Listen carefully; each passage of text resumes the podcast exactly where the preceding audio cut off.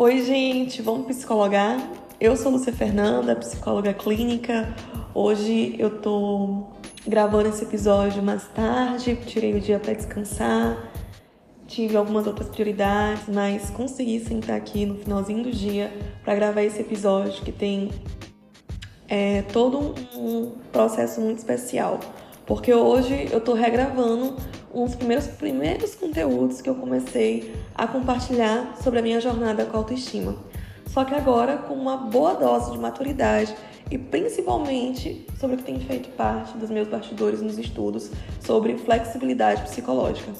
Hoje eu quero pensar com você sobre como a flexibilidade e uma boa dose de maturidade são fundamentais para uma vida com mais propósito.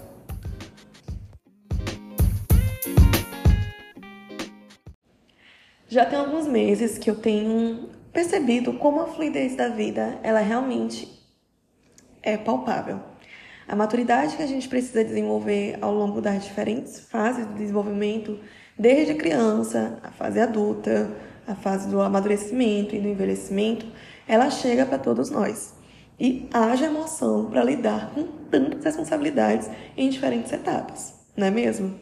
E é por isso que a vida ela deve ser acompanhada de flexibilidade e não de tanta rigidez. Eu tenho observado tanto nos atendimentos quanto no convívio que esse estudo sobre a flexibilidade psicológica ela tem sido muito relevante para diferentes áreas de, da vida. Eu vou participar, inclusive, nessa semana de uma roda de conversa onde eu vou conseguir levar essa ferramenta e esses estudos para gente conversar sobre como a flexibilidade também pode ser útil lidando com a ansiedade. Só que nesse primeiro momento, a gente vai entender o que é flexibilidade. Pelo que eu já entendi, ela é a capacidade responsável por influenciar como cada pessoa enxerga soluções ou não em diferentes problemas. A habilidade de enxergar uma mesma situação por diferentes óticas e não apenas pela ótica do problema ela é sim um reflexo de um processo de flexibilidade. É você conseguir perceber e interpretar também pela ótica é, da solução, pela ótica dos resultados, por uma ótica mais assertiva. E isso requer sim um exercício de menos rigidez. Ah, quem consegue desenvolver essa flexibilidade, ela é uma habilidade que vai sim refletir nos relacionamentos, nos diferentes contextos familiares, no ambiente de trabalho, trazendo mais resultados.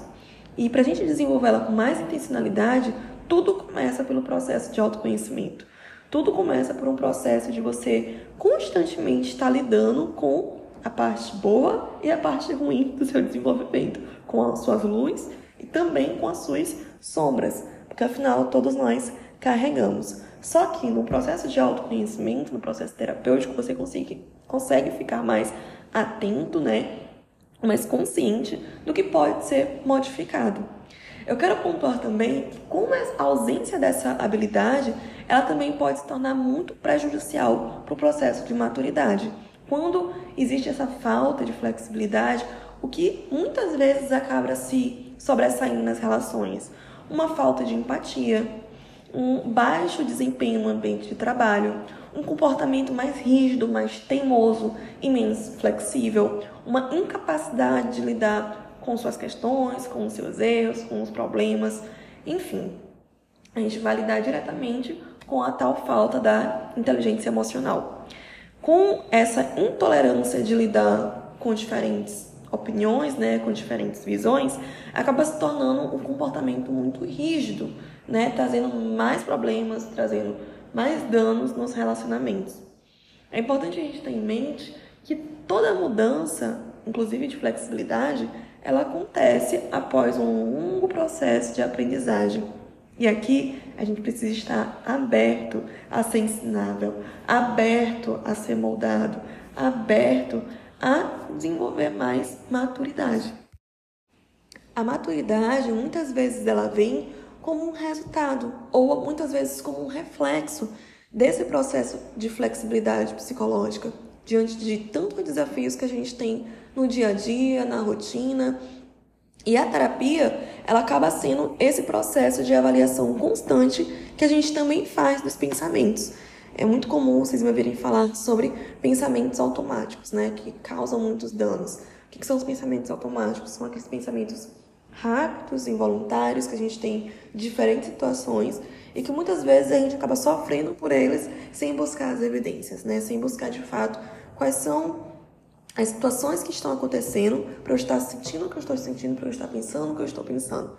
Então, nessa avaliação dos pensamentos automáticos, a gente acaba encontrando dentro desse processo terapêutico o que a gente chama de empirismo colaborativo. O que, que é isso, Fê? O terapeuta e o cliente, eles vão examinando juntos os seus pensamentos automáticos, vão buscando testar quais são as validades deles, quais são as utilidades deles, para assim conseguir desenvolver respostas mais funcionais, respostas mais adaptativas, né? baseadas na realidade de um contexto e não apenas no que a pessoa está sentindo ou pensando sobre aquele contexto.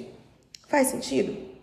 Nesse meu processo de reconhecimento, de flexibilidade, de maturidade, eu lembro que eu sempre trouxe nos meus episódios, né, coisas que eu vou aprendendo ao longo do processo. E são muitos, né, que a gente vai enfrentando ao longo da vida.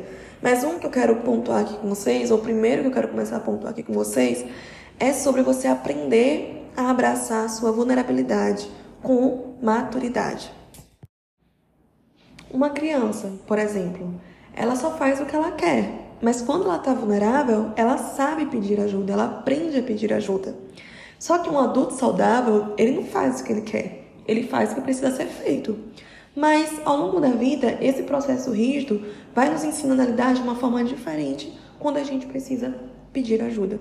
Muitas vezes a gente busca lidar sozinho, a gente busca fingir que não está sentindo o que está sentindo, ou busca negar o que está pensando e não de fato recorrer à ajuda.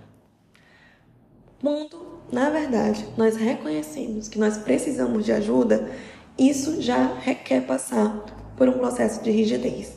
Isso requer reconhecer que não se dá conta sozinho e que isso não é sinônimo de fraqueza, mas de muita maturidade. Eu tenho feito esse exercício no último mês de abril e tem me feito tão bem pedir ajuda uma pessoa que sempre tentou lidar com muitas questões sozinha eu tenho entendido como tem sido necessário delegar responsabilidades, estar agora com uma estagiária aqui comigo pelo psicologar, estar em processo terapêutico, ele realmente tem sido um novo processo de maturidade e de flexibilidade. Eu tenho aprendido que a vulnerabilidade, ela mais uma vez não vem nos mostrar o quão frágeis, mas o quão fortes nós podemos nos tornar quando nós aceitamos passar pelos processos de maturidade. Dois, que eu gostaria de compartilhar contigo. Aceitar que a vida ela tem um tempo natural. Foi aceitando esse processo de vulnerabilidade que eu descobri novamente em processo terapêutico que esse processo de pedir ajuda e delegar responsabilidades, ele foi essencial e ele é essencial justamente para um processo de crescimento. O psicologar, ele cresceu e com o crescimento dele eu fiquei muito feliz e muito realizada, só que também as responsabilidades elas dobraram. e foi não conseguindo lidar com essas grandes responsabilidades que eu entendi que era melhor recorrer a pessoas que tinham mais maturidade, mais tempo de experiência, né? E novamente fazer valer a mensagem que eu trago aqui para vocês. Parar para investir o tempo em mim mesma. Parar para entender qual é o momento atual, como é que está o meu valor pessoal e, enfim, não existe nada que substitua um bom processo de autoconhecimento, um bom processo de reconhecimento de vulnerabilidades e potencializar aquilo que já é valor, já é fortaleza.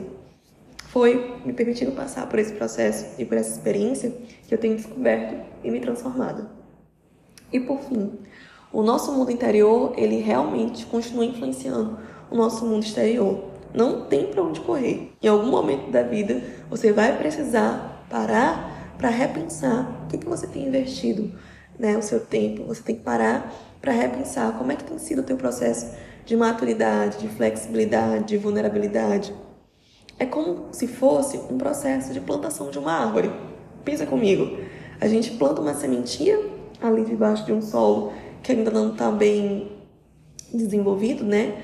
Mas que com o tempo que a gente para para repensar, para se autoconhecer, para refletir sobre o processo de maturidade, gradualmente essa sementinha ela vai florescendo, ela vai crescendo e se tornando uma grande floresta. É justamente lidando com o invisível que a gente carrega que o visível pode ser visto. É parando para lidar com as suas dores que não são tão palpáveis que você consegue desenvolver esse processo de maturidade ao longo da sua vida. Hoje eu tenho muito que agradecer por todas as etapas que eu tive que passar e que somaram para o meu desenvolvimento pessoal. Eu só estou nessa terra há 27 anos, né? Há três anos eu tenho desenvolvido o trabalho aqui no mundo digital, ainda está tudo muito no começo, mas eu tenho conseguido fazer exercício de olhar para o passado e agradecer. Olhar para o passado e contemplar. E aqui eu quero dar o devido mérito para minha terapeuta, que me ajudou a ter esse olhar nesses últimos tempos. Né? Aprenda a contemplar o que já foi desenvolvido e agradecer. E, claramente, eu consigo olhar para o futuro e me permitir ser surpreendida pelo que ainda está por vir. E eu quero te fazer esse convite. Que tal você também se permitir? Até o próximo episódio.